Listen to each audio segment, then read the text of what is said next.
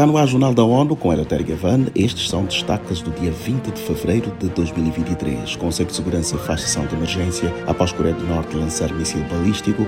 Conferência da ONU sobre água quer mobilizar ação para cumprir metas globais.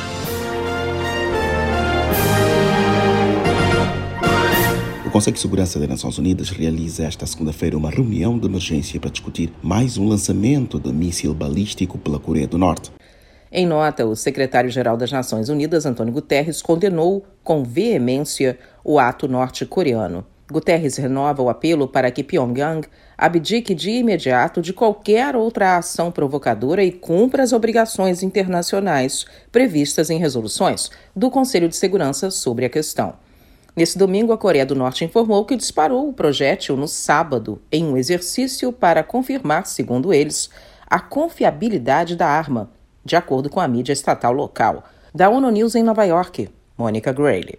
O secretário-geral pede que o diálogo seja retomado para levar a paz sustentável e a completa desnuclearização verificável da Península Coreana. Neste 20 de fevereiro, as Nações Unidas assinalam o Dia Mundial da Justiça Social. Para 2023, as várias atividades marcam a data sob o tema Superando Barreiras e Liberando Oportunidades para a Justiça Social. A organização aponta uma série de retrocessos na área. Entre as causas estão fatores como o impacto da Covid-19, agitação política, crise econômica e desastres naturais. Com base em tendências atuais, a Organização Internacional do Trabalho, OIT, alerta para o que chama de quadro sombrio. Este ano, o crescimento global do emprego será de apenas 1% menos da metade do nível registrado em 2022. De acordo com o diretor-geral da agência, Gilbert Wongbu, mais de 200 milhões de trabalhadores vivem na pobreza absoluta. Ainda este ano, um dos alvos da OIT é lançar uma aliança global pela justiça social. Mais de 2 bilhões e 100 milhões de pessoas em todo o mundo ainda vivem sem água potável e 4,2 bilhões não têm acesso ao saneamento básico gerenciados de maneira segura.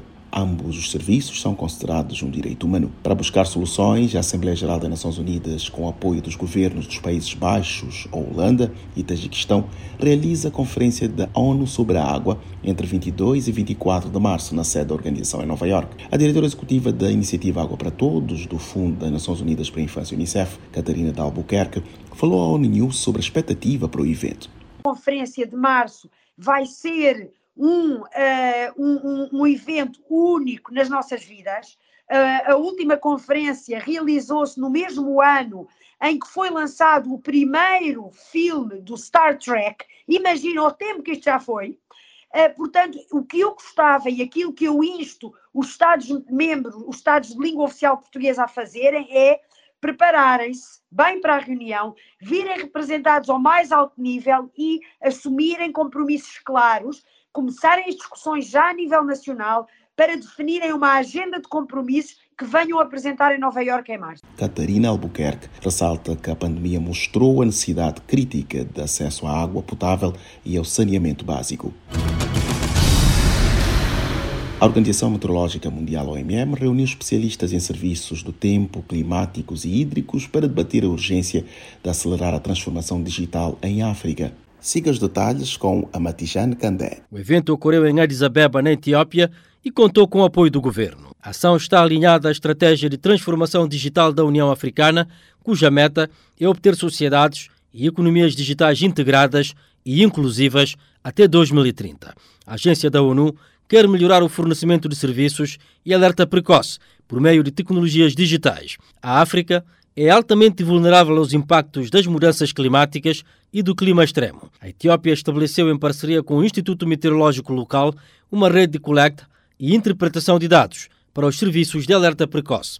De Bissau, Amatijani Kandé, para a ONU News. A África é atualmente vulnerável aos impactos das mudanças climáticas e ao clima extremo. A Etiópia estabeleceu, em parceria com o Instituto Meteorológico Local, uma rede de recolha e interpretação de dados para serviços de alerta precoce.